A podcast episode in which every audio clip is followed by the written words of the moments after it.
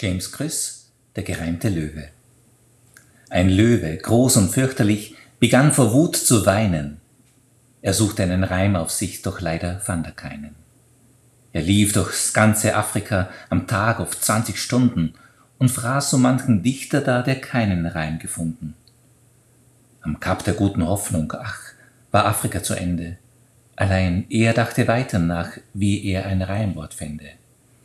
Er saß betrübt am Meeresstrand, wo wilde Wellen schäumen, bedenkend, dass sich rings im Land fast alle Tiere reimen. Es reimt sich, sprach er, Kuh auf Gnu und Stiere auf Vampire, auch Marabu und Känguru sind reimverwandte Tiere. Warum reimt sich der Löwe nicht? Soll er stets reimlos bleiben? Wird niemals jemand ein Gedicht mit Löwenreimen schreiben?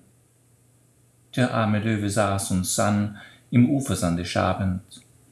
Da kam ein weißer Vogel an und sagte, Guten Abend. Lass mich allein, entferne dich, erwiderte der Löwe. Ich suche einen Reim auf mich. Da sprach der Vogel, Möwe.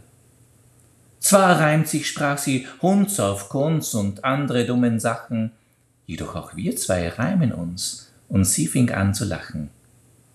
Der Löwe lachte ebenfalls und raste vor Entzücken, er fiel der Möwe um den Hals, als wollte er sie erdrücken. Er rief, ich habe einen Reim, hoch lebe jede Möwe, jetzt kehre ich beruhigt heim, als der gereimte Löwe.